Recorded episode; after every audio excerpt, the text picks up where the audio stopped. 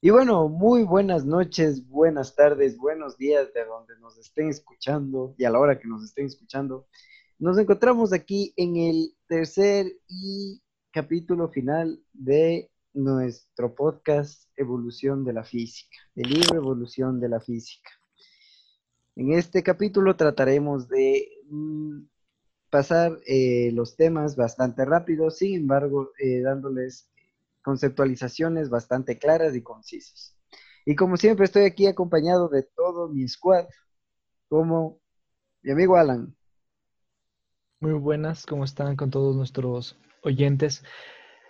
Eh, como dijo Mateo, esta va a ser la última vez que, nos vamos a encontrar. Lamentablemente ya hemos terminado el, libro. Este es el último capítulo que nos queda por abarcar. hay sentimientos encontrados, tristeza, también alegría por concluir este proyecto. Eh, sin nada más que contar, le doy paso a mi amigo Freddy. Pues bueno, muy buenas tardes, buenas noches, buenos días a la hora que estén escuchando ustedes este su podcast. Pues bueno, como bien dicen, este es el último capítulo.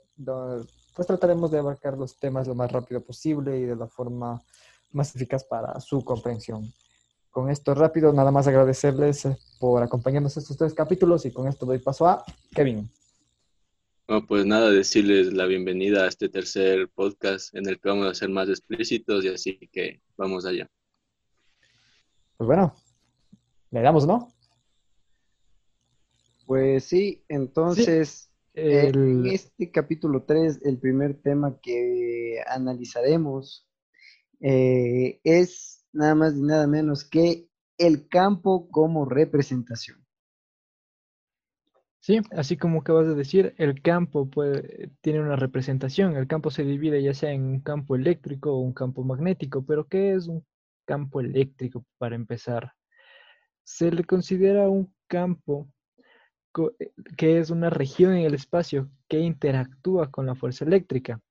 O sea, necesita ocupar un lugar en el espacio y tiene que interactuar con una fuerza eléctrica para ser considerado un campo eléctrico. Entonces ahora la pregunta es, ¿y cómo representamos esto? Es simple, el campo eléctrico puede representarse por mediante un vector. Recordemos que el vector tiene módulo, dirección y sentido, como antes ya habíamos mencionado. Entonces, por ende, un campo eléctrico va a tener estas cualidades. Y su simbología es con la letra E mayúscula y el símbolo de vector que es una flecha dirigiéndose hacia, hacia la derecha sobre la letra. Bueno, muy bien, muy bien. Me gustó muchísimo, Alan. El siguiente subtema del que hablaremos es los dos pilares de la teoría del campo. Como sabemos, la variación de un eh, campo eléctrico crea un campo magnético. Si intercambiamos las palabras magnético por eléctrico, la afirmación se transforma en la siguiente. La variación de un campo magnético se convierte en un campo eléctrico. Solo el experimento puede decidir si esto último es cierto o no, para que lo sepan. Entonces, em, esta idea es sugerida por el uso del lenguaje de campo. Hace más o menos 100 años, Faraday llevó a cabo un experimento, entonces esto lo llevó a descubrir las corrientes inducidas. Bueno, entonces, eh, él esto lo logró hacer con un solenoide o algún otro círculo, una barra imantada y unos de aparatos indicadores de corriente eléctrica, que hay muchísimos. Entonces, eh, supongamos que la barra en reposo eh, se coloca eh, en una proximidad del solenoide, ¿ok? Entonces forma un círculo cerrado. Eh, entonces eh, el solenoide, perdón que no puedo pronunciarlo bien, no circula corriente alguna, pues no hay ninguna fuente, existe solamente un campo magnestático. ¿Ok? Entonces, de este, este campo obviamente es de la barra imantada. ¿Ok? Ahora acerquémonos o alejémonos rápidamente el imán del solenoide. Entonces se va a notar que al instante la aparición del solenoide de una corriente de corta duración. Entonces Faraday con esto eh, pudo demostrar eh, los principios del campo eléctrico y el campo magnético. Entonces, que nosotros hemos visto esto muchísimo, la relación de estos ambos, por ejemplo, del campo eléctrico y el campo magnético podemos encontrar en los motores de corriente continua, corriente alterna, debido a que la fuerza ejercida por el trabajo a un generador, el campo eléctrico genera un campo magnético y así es como funcionan los motores. Ok. Bueno, muy bien, bastante interesante con la descripción de la misma. Eh, se dice serenoide. Pero bien, vamos con la realidad del campo, que bueno, aquí en la realidad del campo nada más nos expresa sobre las, las denominadas como ecuaciones de Maxwell, que dice que tienen diferentes enunciados, las cuales pueden ser citadas, como bien dicen, como unas ecuaciones, pero su contenido es mucho más confuso y mucho más amplio. Eh, se puede abarcar muchos, muchos, muchos, muchos eh, temas de estudio, eh, siempre y cuando se profundice de la manera más cuidadosa posible, ¿no? Bien, estas, pues estas ecuaciones fueron propuestas y son muy importantes para la actual mecánica, bueno, para aquella mecánica clásica. Y varias cuestiones se han ido planteando alrededor de ellas, como por ejemplo qué quieren decir, qué es lo que describen, cómo es posible que los resultados y experiencias estén relacionadas junto con Faraday cuál es su, su desarrollo en la física. Pues bien, son varios, la verdad, y no ha sido, y han sido más de un solo historiador el cual ha querido descubrirlas, más bien dicho, profundizarlas. Y pues nada, eh, estos plantean eh, pues varios experimentos y también varias características. Por ejemplo, tenemos la de Faraday, que es un, una elipse en la cual entra y sale carga. ¿Ok? No hay mucho más que decir al respecto de esto, eh, ya que las ecuaciones de Maxwell son un tema bastante amplio y bastante variado y podría tirarme mucho, mucho, mucho tiempo. Pero también hablan eh, con relación a las leyes de la mecánica y teniendo en cuenta sobre ya espacios mucho más grandes como pueden ser el Sol, la Tierra y prácticamente cualquier astro. Y pues nada, no nos, nos plantean muchas cosas em, interesantes y un dato que nos tira es que estas no se llegan a relacionar con las leyes de Newton. Así es, compañero, una muy buena explicación de parte tuya. Así que seguimos con el subtema que en este caso es campo y... Mucho texto. ¿Ya?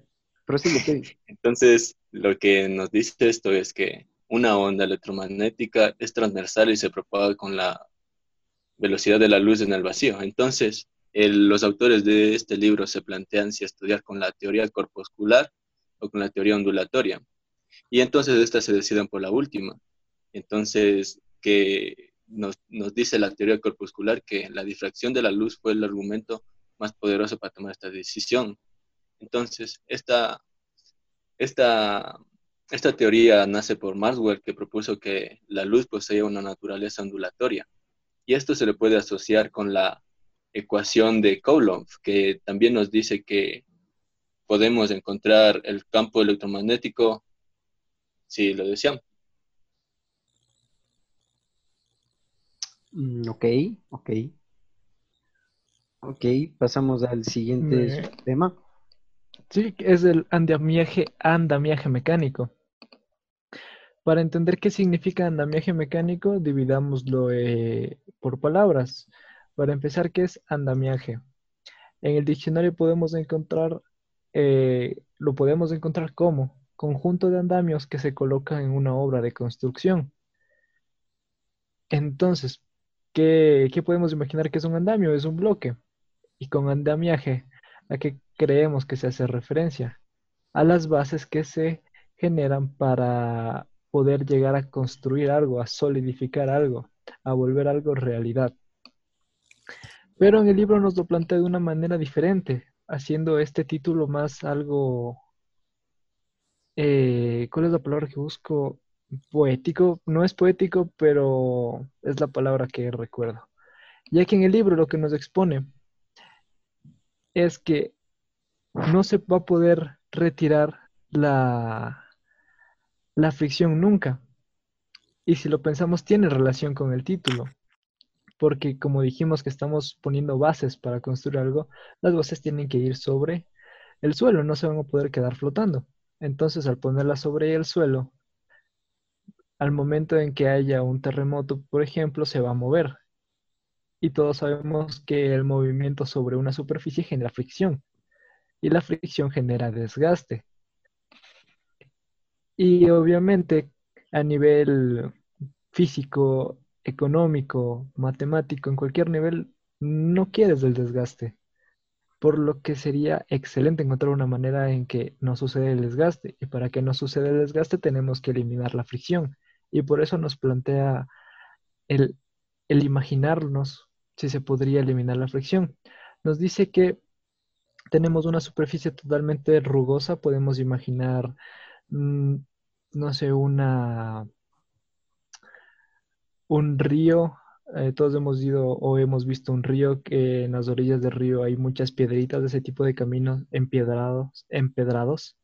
Entonces ahí va a haber muchísima fricción porque tiene muchos agujeros entre sí. Entonces, esto nos dice que si pudiésemos ir limando eso poco a poco, la fricción se va a ir reduciendo. Y que por esa lógica, si seguimos limando, vamos a llegar a un punto en que la fricción sea igual a cero.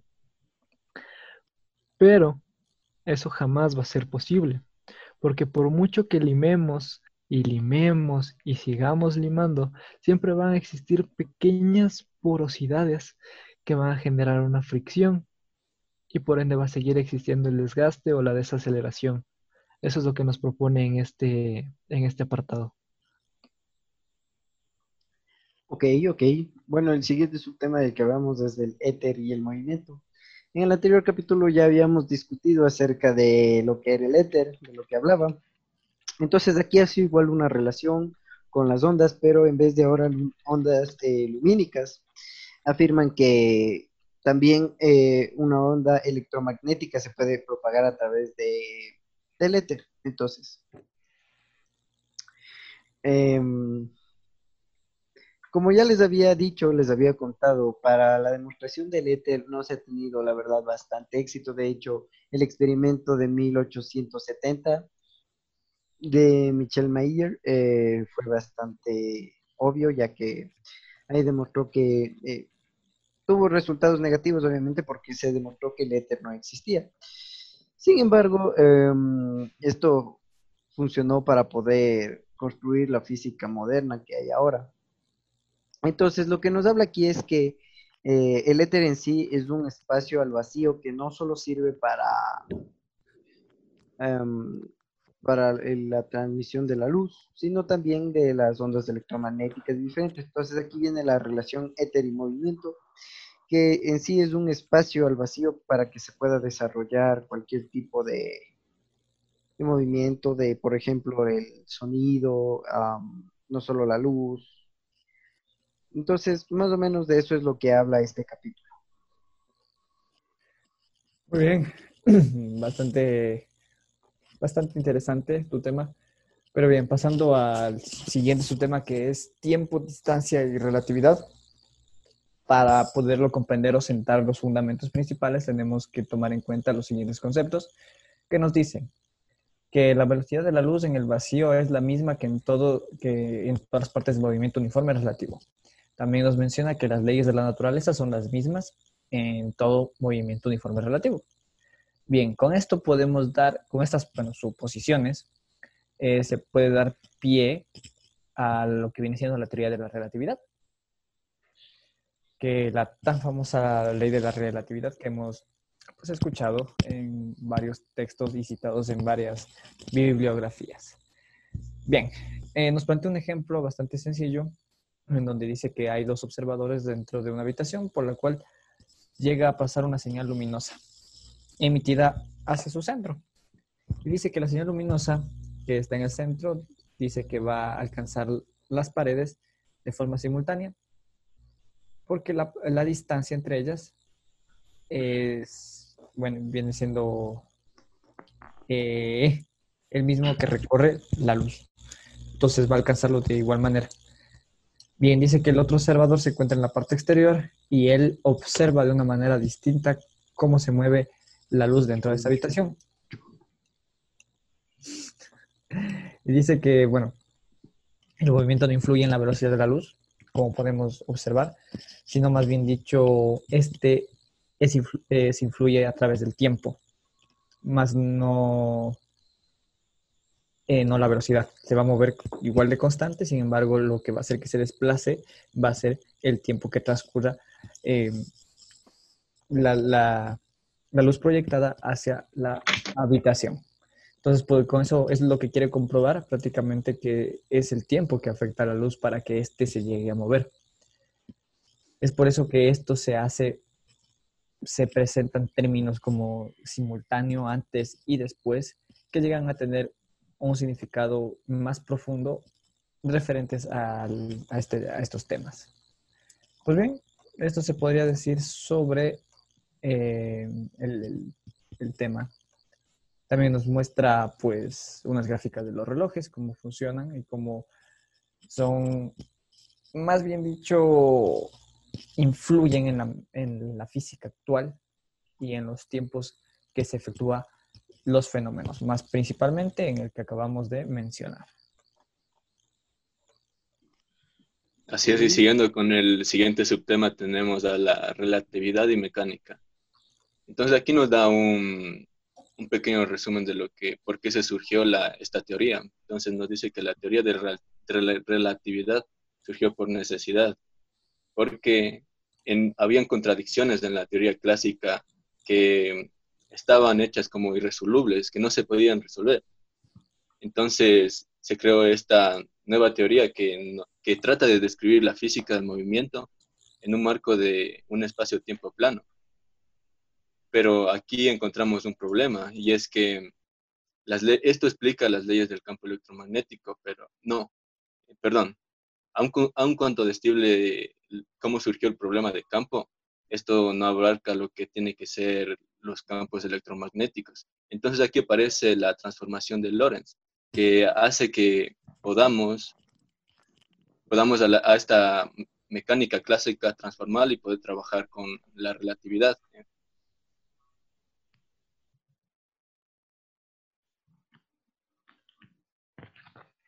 Ok, muy bien, muy bien.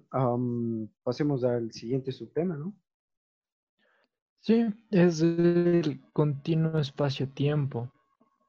El espacio-tiempo es el modelo matemático que combina al espacio y al tiempo, obviamente, en un único y continuo. Perdón. disculpen, disculpen. Es pubertad. Como les decía, el espacio-tiempo es un modelo matemático que combina tanto al espacio como al tiempo en un solo concepto. Ya hemos visto que esto ha pasado en anteriores ocasiones a lo largo de este, de este podcast. Entonces no es nada novedoso que surja una, una combinación de, de argumentos. Entonces, ¿qué pasa en este continuo espacio-tiempo? Aquí se van a representar todos los sucesos físicos del universo, de acuerdo con la teoría de la relatividad que ya estuvimos, que ya mencionaron los compañeros antes. Entonces, a partir de la teoría de la relatividad formulada por Einstein, podemos resaltar lo siguiente, que el tiempo no puede estar separado de las tres dimensiones, sino que también depende del estado de movimiento del observador. Una vez escuché que en realidad el tiempo no existe, sino que más bien nosotros somos, nuestra existencia es lo que le da validación al tiempo. Porque, y aquí me gustaría poner este ejemplo, que no tiene que ver, pero es para que podamos desarrollar un poco lo que viene siendo la, la mente, por así decirlo. Y me gustaría preguntarles a ustedes, compañeros, y no sé si dejar la, pregunta abierta o dar la respuesta, pero si ustedes están en un bosque y cae una rama, ustedes van a escuchar el sonido que genera la rama, ¿verdad? No. Sí. Ah, bueno, si nosotros estamos dentro del bosque, sí. ya, listo. Y ahora quitemos, quitemos a ustedes del bosque. Si ustedes no están en el bosque y la rama cae, ¿existe el sonido? Sí. No. Diría Sí. que no, porque no existe el bosque o algo así. O sea, el, bo- el bosque existe, la rama existe, la rama se cae, pero el sonido existe. Claro. Claro He que ahí, existe. he ahí la cuestión, porque no hay, no hay nadie para escucharla. Entonces, si no hay nadie ahí que la escuche, ¿cómo podría existir? Me explico. No hay nadie que dé validación de que eso existió. Obvio que sí va a existir, obvio que si se cae una rama va a producir un sonido de que se cae, aunque no haya nadie que lo escuche. Existe, pero no existe. Exacto, existe, pero no existe a la vez porque no hubo un, en este caso sería alguien que escuche, pero Einstein lo plantea como un observador. Mientras no existe un observador que dé validación al tiempo, este pasa a existir y a no existir a la vez. Pero Es bueno, eso como- era solo un... es como caso de- decir- De Rodinger. Ajá, de que el es- gato está vivo y muerto a la vez. Eso es también como decir el hoy no fío, mañana sí. Exacto, que eso ya podemos dejarlo para otro podcast aparte porque resolver esa, Dudas esa fractura en el espacio-tiempo estaría muy difícil. Ok. Pero bueno, si existiera un campo gravitatorio, también dependerá de la diferencia de intensidades de dicho campo gravitatorio para los dos observadores. Aquí es donde entra ya el trabajo de otros científicos, colegas de, de nuestro querido Einstein, como por ejemplo el trabajo de Miskonjit, que probó la utilidad de considerar el tiempo como un ente matemático único, y muchas más cosas que ya se salen del tema. Pueden continuar. Bueno, bueno, entonces luego de revisar este tema, revisamos lo que es la relatividad en general. Entonces, la relatividad en general nos habla acerca de que nos debemos plantear un sistema de coordenadas.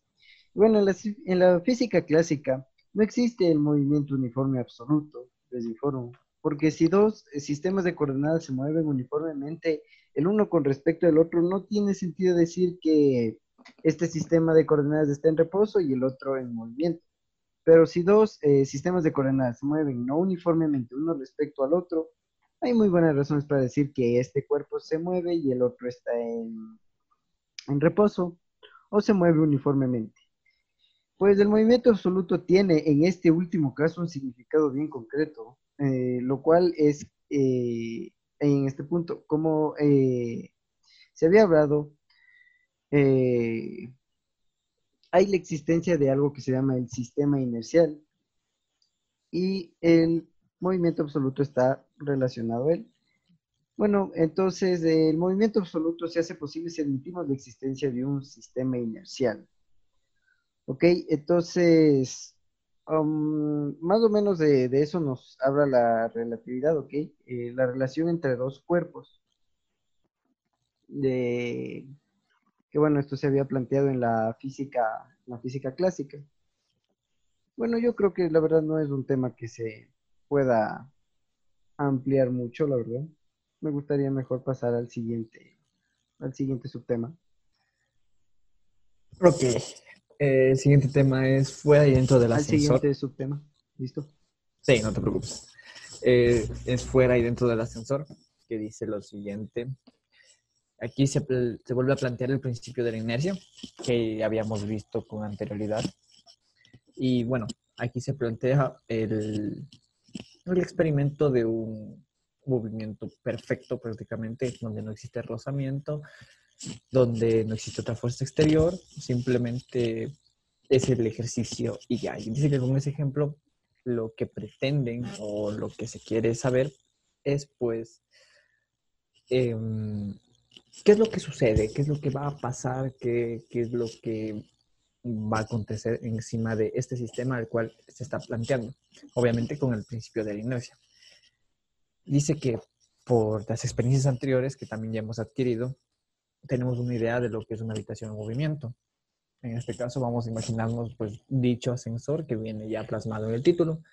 Y dice que vamos a ver un ascensor desde el punto más alto de un edificio, desde un rascacielos, por ejemplo, dice que hay un cable que lo sostiene y que en sí este se termina rompiendo. Qué pena, ¿no? Se van a morir los que están adentro. Sí, sí, yo digo qué pena. El ascensor dice que empieza a caer en una, una caída libre, que ya conocemos que es un movimiento vertical y que dentro de él hay obviamente gente, como ya mencioné, se van a morir, pero bueno. Y dice que no hay ni resistencia ni rozamiento y que todos los efectos y, las y que hay condiciones ideales. Un ejercicio perfecto prácticamente. Bien, aquí viene lo curioso. Es que una de las personas que están ahí adentro empieza a sacar un reloj y un pañuelo de su bolsillo y lo suelta. Aquí es cuando se pregunta, ¿qué sucede? Dice que para una persona que está afuera, la persona común, eh, y ve lo que pasa dentro, eh, dentro, del ascensor por una ventana, ve que el pañuelo y el reloj caen de la misma manera, con la misma aceleración y en el mismo momento. Pero hay que recalcar que pues la, em, la aceleración de la caída es completamente independiente de la masa del cuerpo. Así que esto no pudo haber pasado. Dice que se revela aquí la igualdad entre la masa inerte y la gravedad, lo que conocemos como el peso. Pero en la mecánica clásica esto fue accidental. No existía ese tipo de concepto y no se tenía la menor idea de cómo plantearse este tipo de ejemplos. Entonces, siguiendo con el mismo ejemplo de que están cayendo en la misma, con la misma aceleración, dice que por esta misma razón recorren la misma distancia los objetos y no varían. Eh, pero para el observador que está dentro y está viendo, y o sea, fue el que lo soltó, puede ignorar la existencia de un campo gravitatorio. Y ya. Y este ya está fuera de su SC. En este encuentra los dos cuerpos que no actúan con fuerza alguna y están en reposo exactamente. Es decir, se encuentran prácticamente elevado por el principio de la inercia. Es bastante curioso este ejemplo que se plantea, es bastante interesante. Y pues, pues nada, es bastante bueno, un poco sádico, un poco extraño pensar que se llegaría a matar a alguna, alguna persona por hacer este ejemplo, pero no por nada deja de ser bastante interesante. Así es, pues en el siguiente subtema tenemos a geometría y experiencia. ¿Qué nos dice otro ejemplo de variante del ascensor que cae, pero esta vez lo hace un poco más, como más ficcionado, tiene, es más fantástico. Entonces nos dice que, nos plantea que si estamos en un cine y vemos la proyección de las imágenes, vamos a encontrarnos en la pantalla un mundo bidimensional. Entonces, ¿Qué pasa si nosotros suponemos que en esa pantalla bidimensional cobran vida y entonces pueden ver lo que nosotros vemos? Entonces, esto sería algo incomprensible para ellos, ya que nosotros vivimos en un mundo tridimensional y ellos solo podrán ver líneas, pero nosotros les podemos ver a ellos bien. Entonces, esto es lo que se plantea este ejemplo. De hecho, creo que hay algo así en un episodio de, Futurama que planteaba lo mismo de qué pasaría si, o sea, sé que es una, es un programa de televisión y tal, pero me parece interesante que plantearon lo mismo o algo parecido, de que seres tridimensionales entraban a un mundo bidimensional y todo se veía muy extraño, ¿no? Ah, yo lo vi. sí, sí, sí, sí, lo vi. es, me parece curioso y bastante interesante.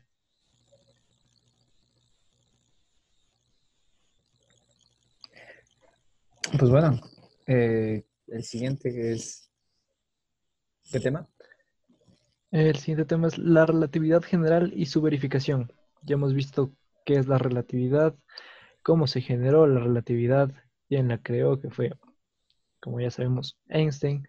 Pero ahora, ¿funcionó?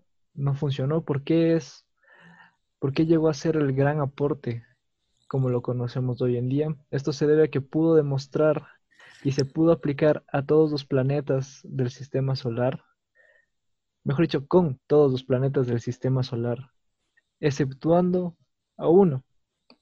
Solo con uno tuvo discrepancia esta ley de la relatividad.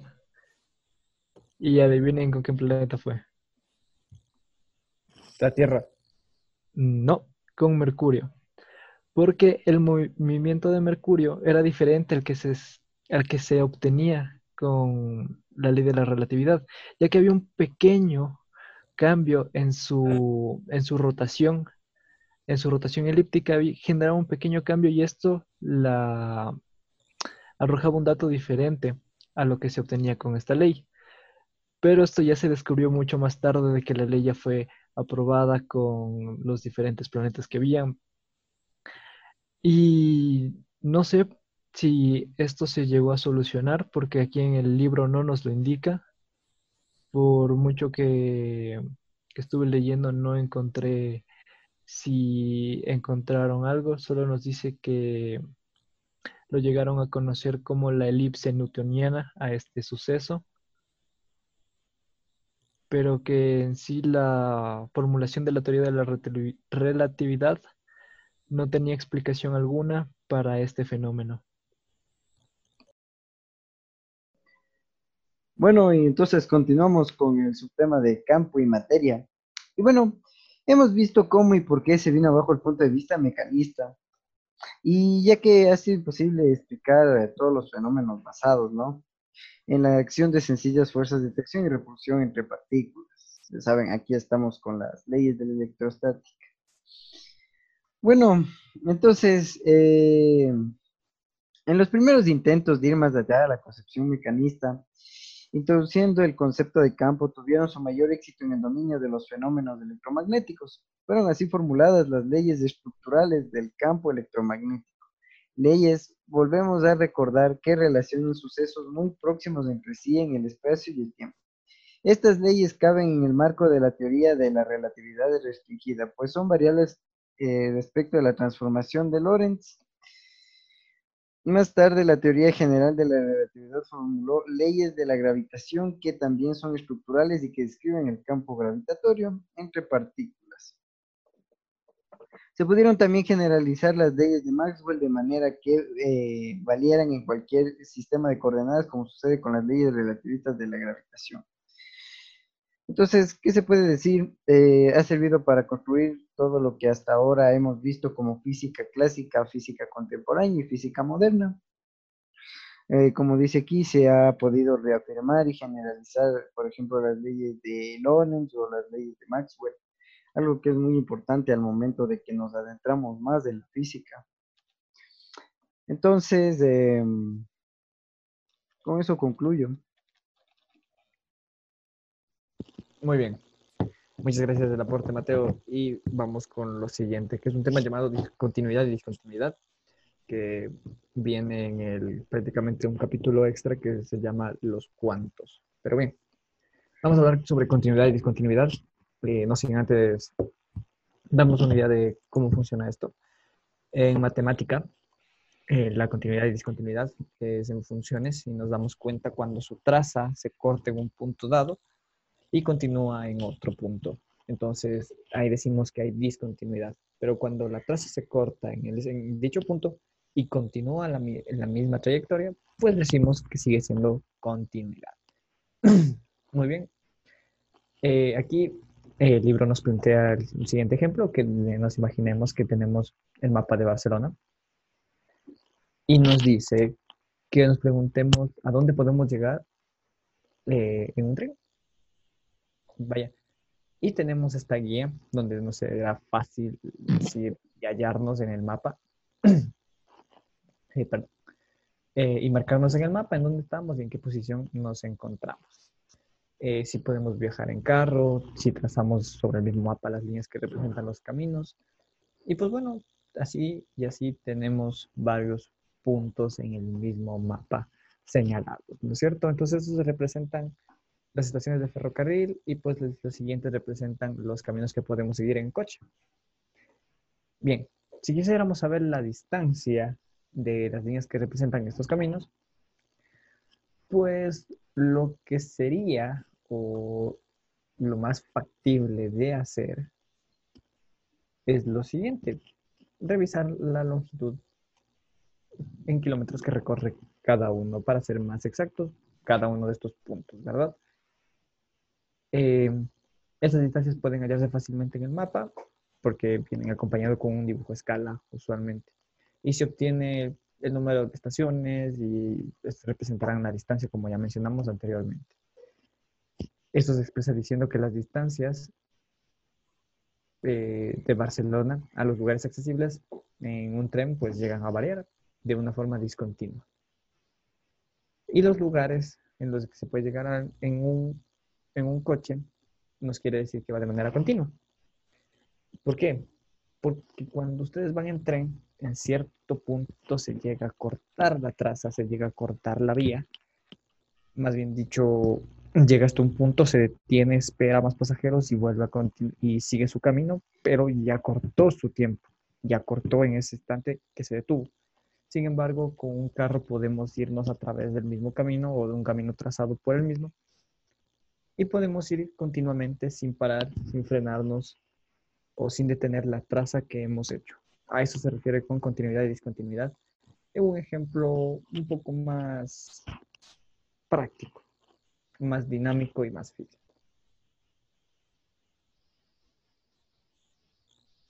Así es, pues siguiendo con el siguiente subtema tenemos los cuantos elementales de la materia y la electricidad. Y pues aquí con, con referente a la teoría cinética de la materia, eh, sabemos que los elementos van a estar compuestos de un gran número de moléculas. Y para esto vamos a tomar el caso del hidrógeno. Entonces, calculando un gran número de moléculas, y que su valor en gramos va a ser de 000, muchos ceros, pero terminando en un 33. ¿Y esto qué nos quiere decir? Pues que su masa va a ser discontinua porque aún no es par. Entonces, vamos a dividir de nuevo este, su valor en gramos del hidrógeno y vamos a tener otra vez un 000 y terminado en 17, pues todavía sigue siendo discontinuo. Pero aquí dice, citando al texto, nos dice que no tenemos que preocuparnos por ello, pues que aunque utilicemos una balanza, está muy lejos de alcanzar el grado de sensibilidad para que la, la discontinuidad en la masa sea variable.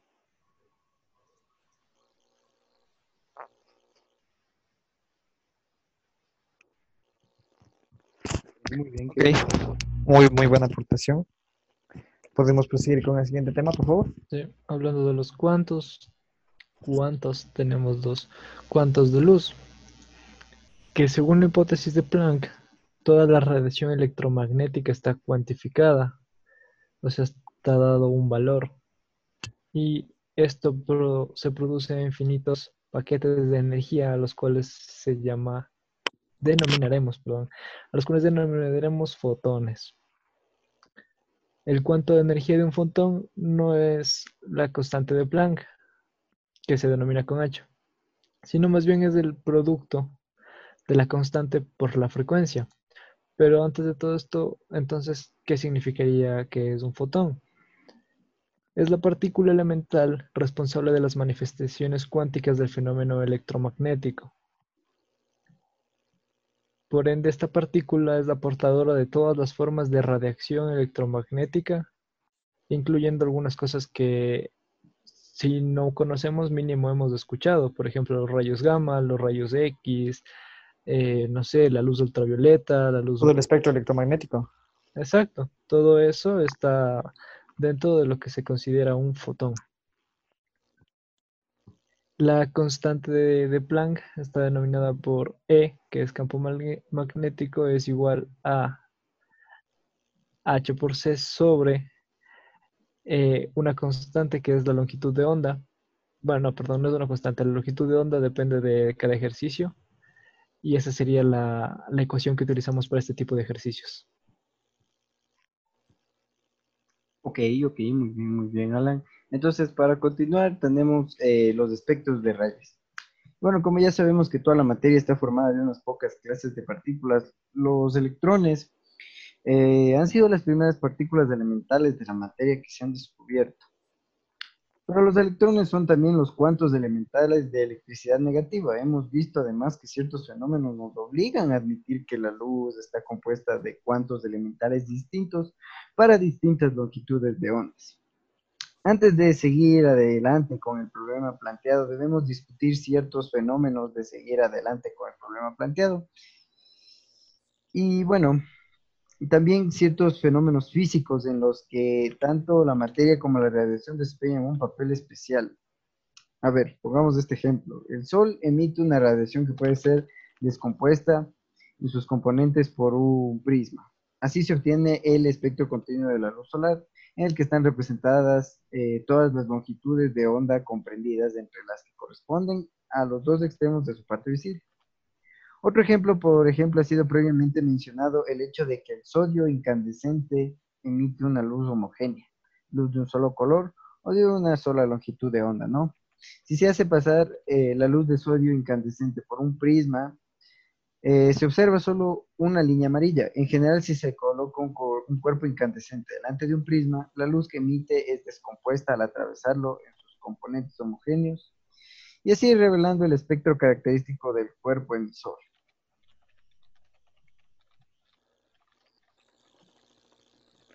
Pues muy bien, gracias Mateo por tu aporte. Ha sido un tema bastante interesante. Y bien, vamos con lo siguiente, que viene siendo las ondas de la materia. Como bien mencionamos antes, tenemos ondas, eh, por ejemplo, el espectro electromagnético, como Alan mencionó con anterioridad. Y aquí nos podemos plantear la siguiente duda. Dice, ¿cómo podemos explicarnos que aparezcan solamente ciertas longitudes de onda y características de los espectros de los elementos? Muy bien. Es una pregunta que se han planteado, que dice que en la física normalmente cuando uno se desarrolla de una forma analógica, entre los fenómenos llegan a no tener una relación, llegan a ser sin relación de una forma, una forma aparente. Y se ha llegado al origen verdadero y a progresar en la misma. Dice que se han considerado varios casos en los cuales se pudo aplicar con éxito a las ramas de la ciencia ideas creadas y desarrolladas en otras ramas de ella. Para ello tenemos los pues, problemas no resueltos como otros ya resueltos que arrojan una nueva luz. ¿Y a qué se refiere esto? Dice que la nueva luz se arroja sobre los primeros, eh, sugiriendo a otras ideas que ayudan a solucionar las dificultades halladas. Estos se encuentran analogías superficiales que en realidad no expresan mucho la verdad.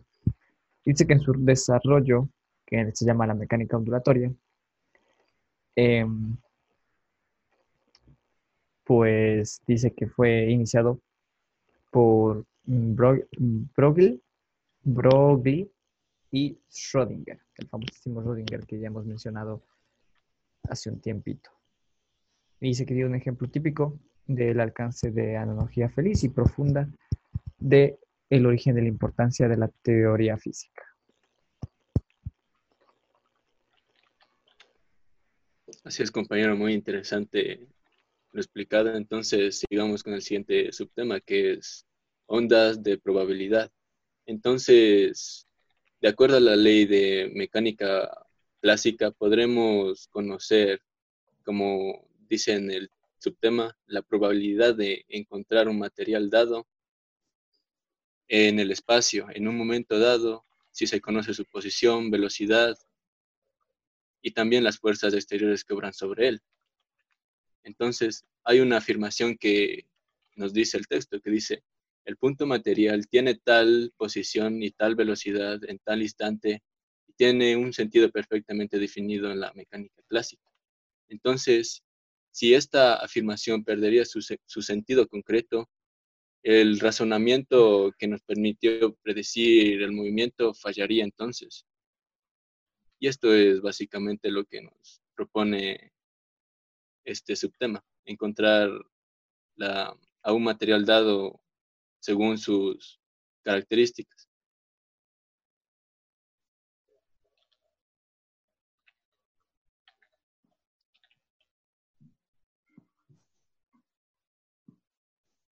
Muy bien, Kevin, muy bien. Sí, me parece bien.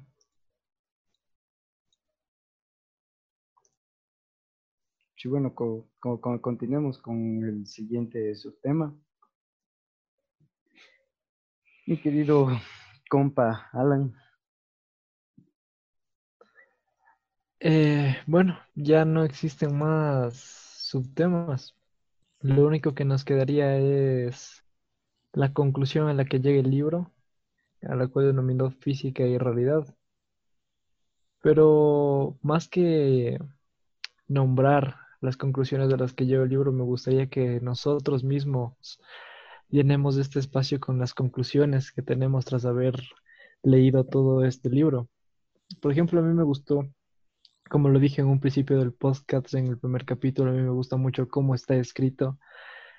Es, si bien no es para niños, tampoco es para solo personas que sean súper ilustradas en, en este tema, que puedan manejar un léxico profesional, por así decirlo. Es bastante intuitivo también. Creo que es muy, muy útil a la hora de estudiar la física. No sé ustedes qué opinan. Eh, yo también pienso eso. Mi parte, la que más me agrada del libro es de considerar un problema desde el modo más fácil posible de entender, desde el más sencillo, e irlo avanzando, irlo, irlo, aumentando su dificultad hasta llegar a algo más difícil.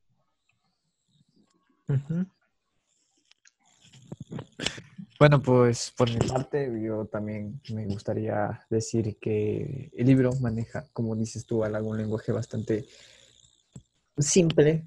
Mm, eh, tiene muchas analogías, tiene muchos ejemplos que se pueden establecer a la vida real y especifica cada uno de ellos cuáles características maneja. A su vez, nos da muchos, pero muchos, muchos, muchos, muchos, muchos conceptos eh, bastante, bastante prácticos y bastante pues, podemos decirlo de alguna manera, concisos, no se desvía por las ramas, no se va por la tangente y la verdad tiene un guion y una estructura bastante llamativa con la cual podemos seguir fomentando la lectura a través de ella.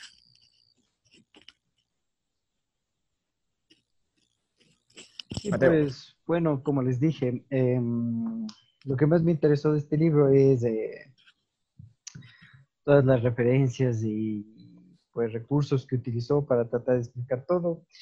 Y sin embargo, si quisiera hacer énfasis en alguna, algún capítulo que me gustó, fue el capítulo número 2, donde hablamos acerca de, como habían dicho, cosas de ciencia ficción y cosas esas, porque son cosas increíbles y habíamos analizado, además de eso, que pues muchos aspectos que no consideramos, eh, pues rigen nuestra vida diaria. Entonces, me pareció un muy, muy buen libro, la verdad. Bueno, creo que con estas conclusiones que le acabamos de dar, podemos dar por finalizados los tres capítulos de podcast que, habíamos, que hemos realizado. Nada más agradecer a la audiencia que haya escuchado y que se haya entretenido y más que nada eh, agradecer si es que llegaron a, pues digamos de alguna manera, entender lo que nosotros acabamos de expresar.